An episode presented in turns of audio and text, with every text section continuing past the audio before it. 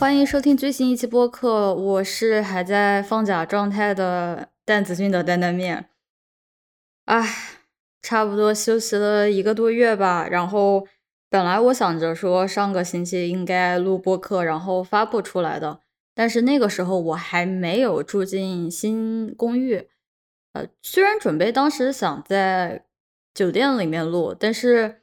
噪音实在是太大了，因为临街还蛮吵的，所以也就作罢了。今天可能就想跟大家闲聊一下吧，因为我这不是毕业了吗？还是挺开心的。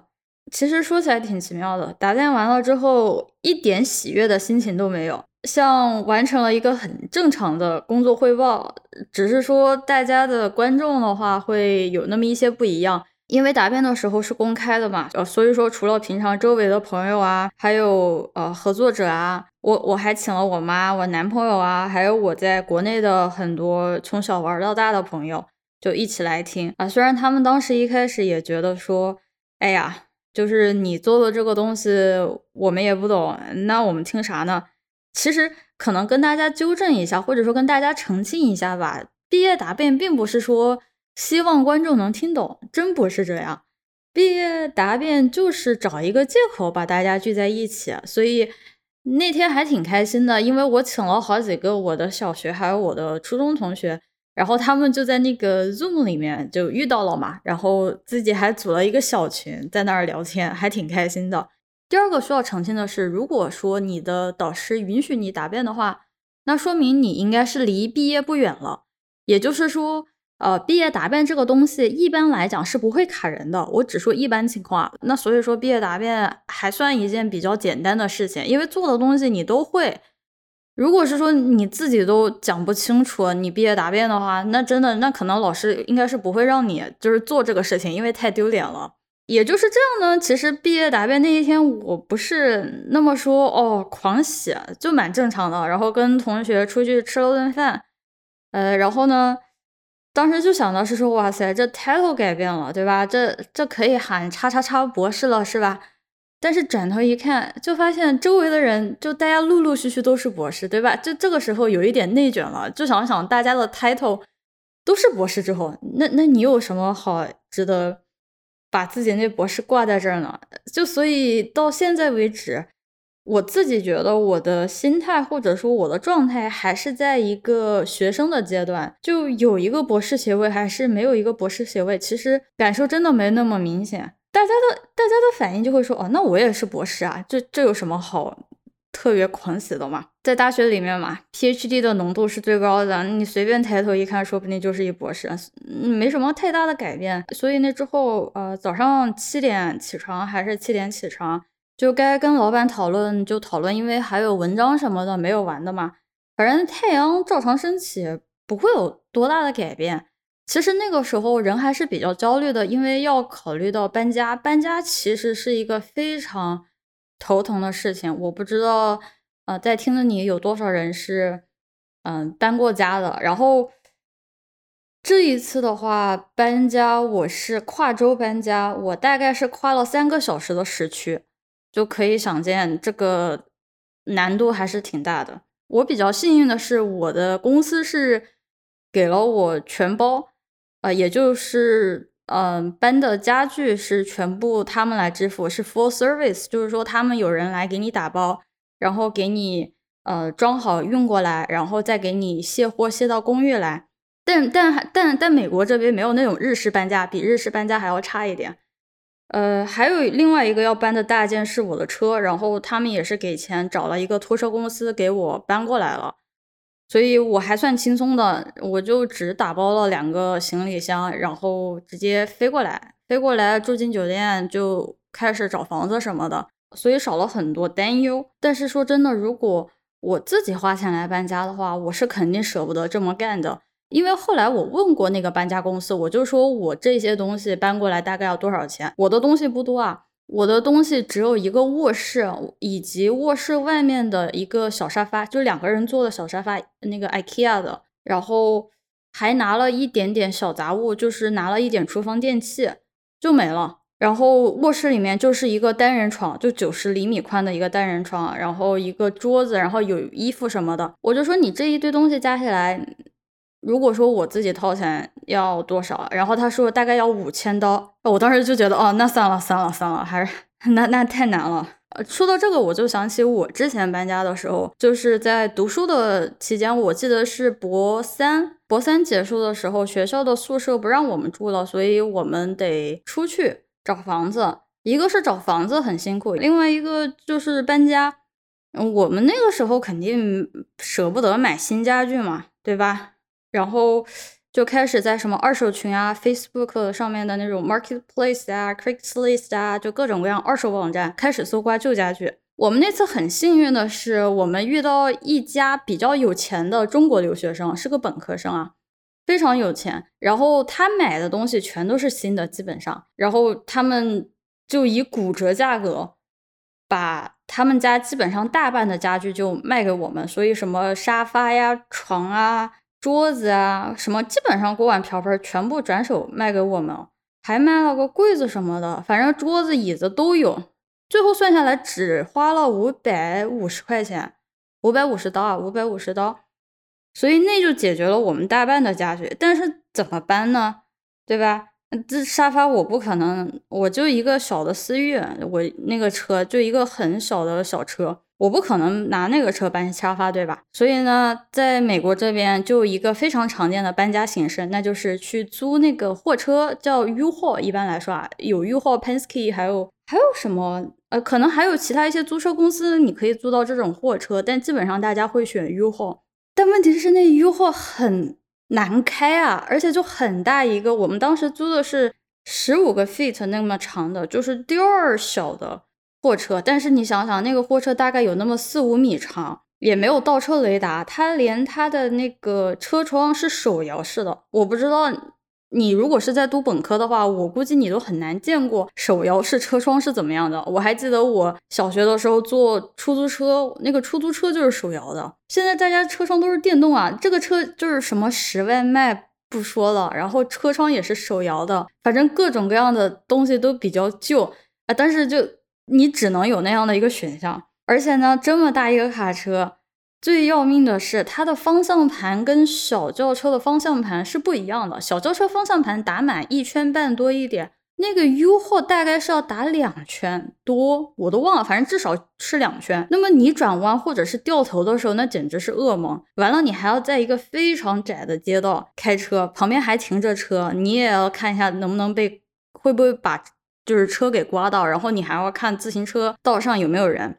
啊，反正当时就很崩溃，但是没有办法，对吧？你要省钱，因为租那一个车一天大概也就一百块钱，你比对吧？刚刚给你讲的五千块钱，或者说几千块钱的搬家要好很多。但但是那次最后还是完成了历史突破，就是我我当时开着那么大的一个货车，然后跟我室友把呃家具什么的呃从别人那儿直接收过来，然后零，然后我们还干了件非常好玩的事情，就是。开着车去那个大学城里面，就是本科生住的，就是本科生比较聚集的地方，因为他们都毕业了嘛。然后如果他们的家具没有卖掉的话，可能就扔在了垃圾桶旁边，但是还是很新的啊，或者是还成色不错的那种。我跟我室友就游荡在那个街区里面，开着卡车啊，就就开着货车啊，就在那个街区里面游荡，捡了很多很好，就是成色非常好的家具，还有什么崭新的，甚至还有。反正桌子、电视柜是捡的，椅子也是捡的，还有我的烤面包机当时也是捡的。虽然那个后来用了一个星期就坏了，但是一个星期也是一个星期，也是钱啊。总之非常开心。然后这一次搬家，虽然我一开始想的是说啊，有钱了是大爷了，那我就得买新的。但是美国的家具很贵的，就一张床可能要两三千美元，就是说你要买一个那种逼格比较高的，呃，Instagram 上面的那种。床的话太贵了，而且最要命的是什么呢？现在家具是没货的。我这次去宜家，想买什么什么都没有。我可能大概清单上列了那么十几二十个东西，最后我只买了五个东西回来。所以，所以我很庆幸我没有说把我这些家具都卖掉，我都是把这些家具虽然就很旧，然后成色当然也就很普通，对吧？虽然也是 IKEA 的，也就总价也不是很高，可能总价加起来还没有这个搬家费高。我的家具，但是都还是把它们搬过来了，呃，用着也还是蛮舒服的。现在就想的是说，呃，等到以后一步一步的去呃升级啊，或者是在更新啊，怎么样的？对，哦，我想起来有个很离谱的事情，就我们当时捡了一个柜子，捡来的。然后这一次，因为我和我室友都不想要了，呃，我们就把那个拿去卖。那个我们当时开价十块钱，最后有人喊价喊到二十五，就是我们当时是从街边捡来的，呃，成色还是挺好的，我们也打理的很干净。但是啊，真的现在美国，我觉得物价太疯狂了。就我我我这次本来还想说买一点什么好的东西，后来想想算了算了，什么东西都特别贵，然后还没货。就还是先省着点用。说实话，我真正的快乐是在租房子这个阶段。之前读书的时候住的房子那非常的烂，而且价格还挺贵的。因为我读书的地方房价非常高，就是你随便一个小房子都得六七十万美金的这样的价格，这已经是非常贵的了。然后我当时和我室友是住的两个卧室，two bedroom one bathroom，就是二 B 一 B，叫做就二室一卫，这么讲吗？房型也就那样，然后问题是房子非常老，那个房子应该是五六十年代建的，而且墙非常的薄，噪音又大。大家听我的那个教程的时候就知道，时不时就有一个飞机飞过来，呃，然后旁边还有除草机，然后旁边讲话，还有孩子哭，什么声音都听得见。然后我还是住在一个非常小的房间，我的那个房间是放不下双人床的。就是只能放一个九十厘米宽的，就跟大家的宿舍床差不多宽，然后另外一边放桌子，也就那样了。桌子都不能放特别宽的，因为要是太宽了的话，我可能连走路的地方都没有。最可怕，或者说我们最或者说最恶心的一个是那个蚂蚁成灾。到了六七月份的时候，你会看见那个蚂蚁。总会出来，然后如果说要下雨的话，哇塞，就是整个地上是那种密密麻麻的蚂蚁，就整个墙可能有那么就不形容了，反正大概有那么嗯一平方米、两平方米那个地方全是蚂蚁，全是蚂蚁，非常可怕。而且我家里面平均两个月就漏一次水，因为下面是那个暖水管，然后 每次修好也就只能管两个月，然后又来修，就很讨厌。呃，但但说实话，呃，我知道我知道这个条件很差，但是但是这是我在读书期间能够承担得起最好的，我也还是我我也还是很感激，因为那个 manager 就是那个管房子的人嘛，他人也很好，就也还算比较照顾我们，然后呢。呃，我比较感动的是，我有一个非常好的室友，我们两个行动非常一致，所以家里面装修啊，或者是家里面的一些呃大的物件购置啊，我们都还算比较统一。所以我们在疫情的时候，其实过得还算不错。比如说我们家里面还有电视机啊，还有可以锻炼的什么 RainFit 啊，还有。这些这些东西，说实话，如果我当时还住在学校的宿舍的话，虽然会便宜那么两三百块钱，但是这些东西我都享受不了。而且旁边就是一个运动场，所以我疫情的时候基本上是每天在跑步的，在外面就是只有这么一个价格，一千块钱一个月，它就应该是这个样子的。呃，然后这一次呢，来新的地方找房子还不错，一方面是。这个城市的房价没那么贵，就如果说你去买房子的话，你二三十万美元就还是能买一个非常不错的小别墅了。毕竟工作了嘛，我就想一个人住一间屋子，所以就住一个一室一厅的，直接把预算锁定在了大概两千块钱这个样子。然后要求还挺多的，就人瞬间非常膨胀。比如说，呃，要有那种呃。打卡才能进门的安全措施啊，毕竟我一个人住，对吧？而且呢，我在找房子的一开始，甚至是说我在拿到工作的 offer 的第一时间，我就去把那个洗衣机和烘干机的选项勾选上。美国的大部分公寓，尤其是老公寓啊，是基本上不会有独立的洗衣机和烘干机，就是说每一个公寓每一个。就每一个 unit 里面它是不可能有的。一般来说，要不然它可能根本就没有，你自己得去公共呃洗衣房去洗，或者是说它在一个固定的地方有一个有一个共享的洗衣房。那这个就是大学我以前本科在国内的时候，就是在楼底下有一个洗衣机，还有洗衣机，但没有烘干机嘛。然后我还要车库，我还要娱乐室，我什么都想要，还挺膨胀的。说真的。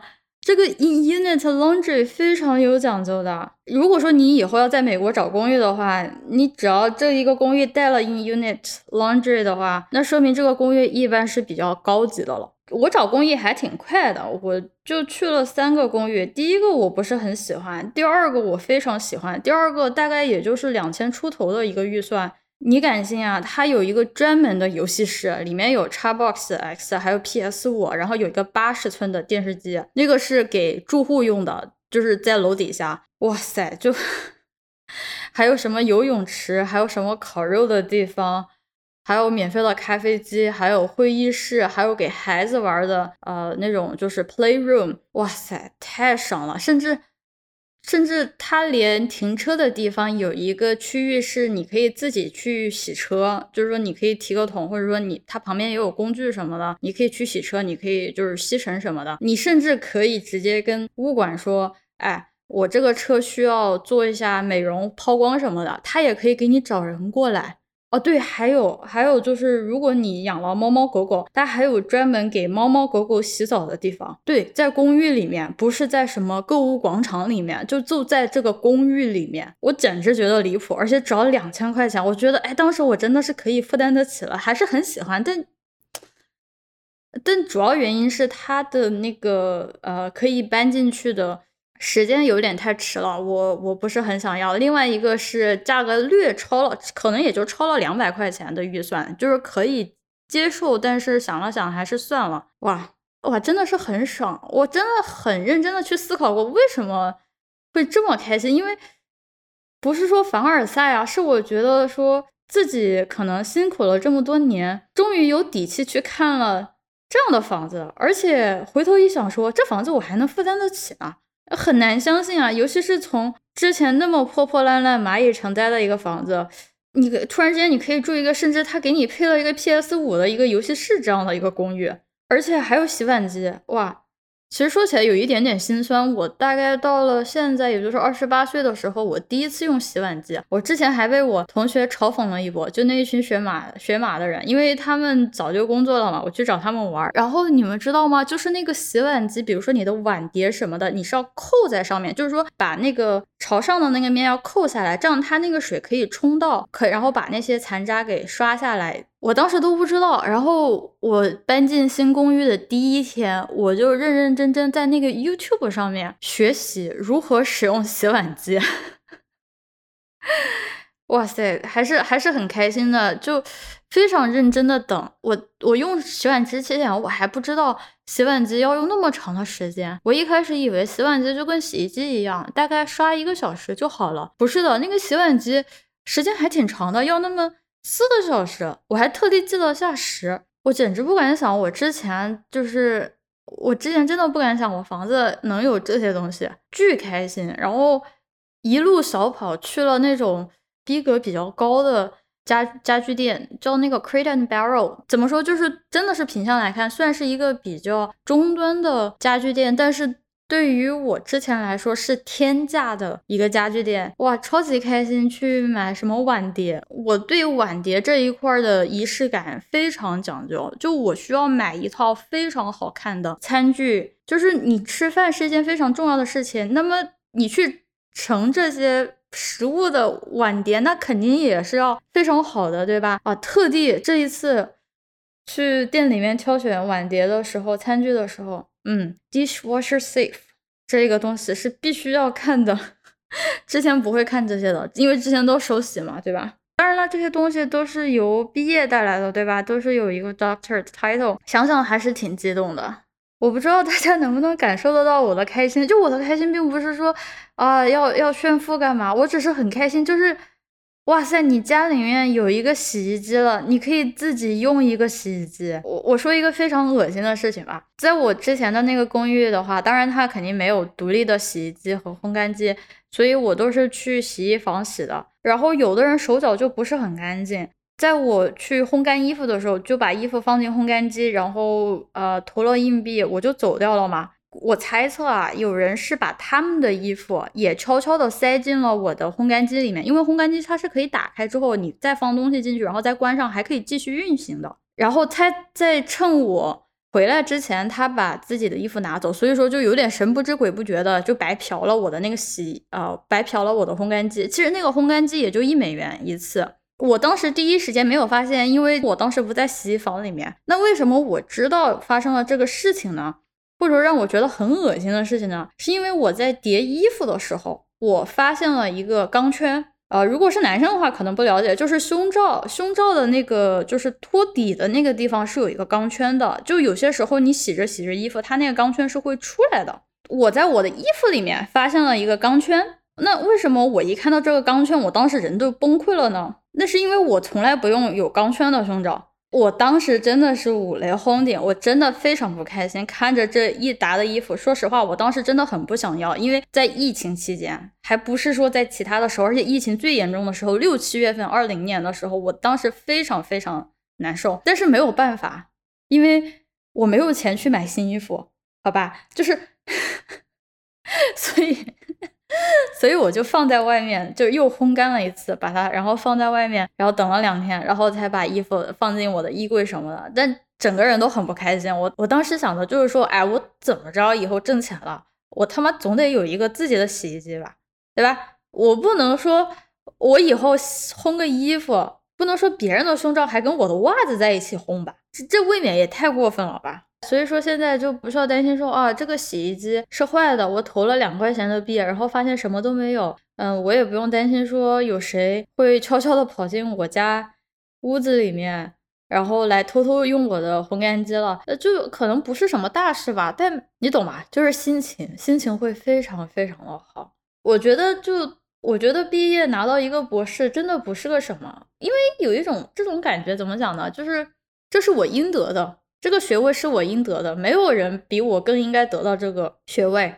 就你会预计，你会 expected，你会 trajectory，就你的 trajectory 会告诉你你会拿到的，就没有什么多大的惊喜。而且周围人有那么那么多的博士，我不会觉得意外。但真正的意外是那种在生活里面，你一下子发现你根本不需要这么去委屈自己的时候，就会觉得说，哎。那这个博士可能读的还是挺值得的，能够去买自己想买的东西。因为我真的是一个非常肤浅的人，就不是什么啊 philosophy，或者是哦要为科研献身，不是的。我从头到尾都是为了钱。我之前很多期播客都讲过，我做 research，我出国，我就是想要有钱。就我现在不是说特别有钱，但最重要的是我比之前有钱了，我比之前有钱了很多。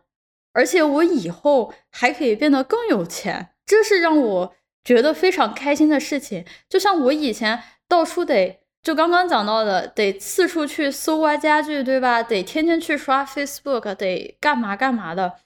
我现在不是说不需要，而是说我不必这么去做。我依然会乐意去买一些二手的东西啊什么的，但是我不必说去委屈自己，说哎呀这个东西凑合用还是怎么样，我不需要这么去做了。这很快乐。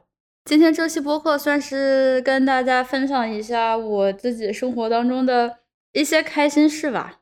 当然，我也马上得入职了，所以又要变为呃打工人了。但打工人对我来说还是挺快乐的，因为我可以挣钱啊，我挣钱了又可以买新东西，有什么不好的？说一句鸡汤话吧，就是拿到这个博士学位，你能找到的工作还是不错的，哪怕是生化环材，对吧？哪怕是天坑。我也是天坑，我是非常正统的化学专业毕业的人，但我也觉得很开心，因为找到了工作，然后有钱。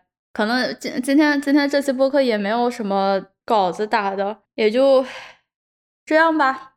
不过从下一期开始，我要开始真真正正准备，呃，就是播客的文稿了，还有啊教程上的一些东西，我会花一些时间把它重新整理一下，然后再考虑未来。要做的一些东西。那么今天的播客就到这里了，我们下一期再见吧。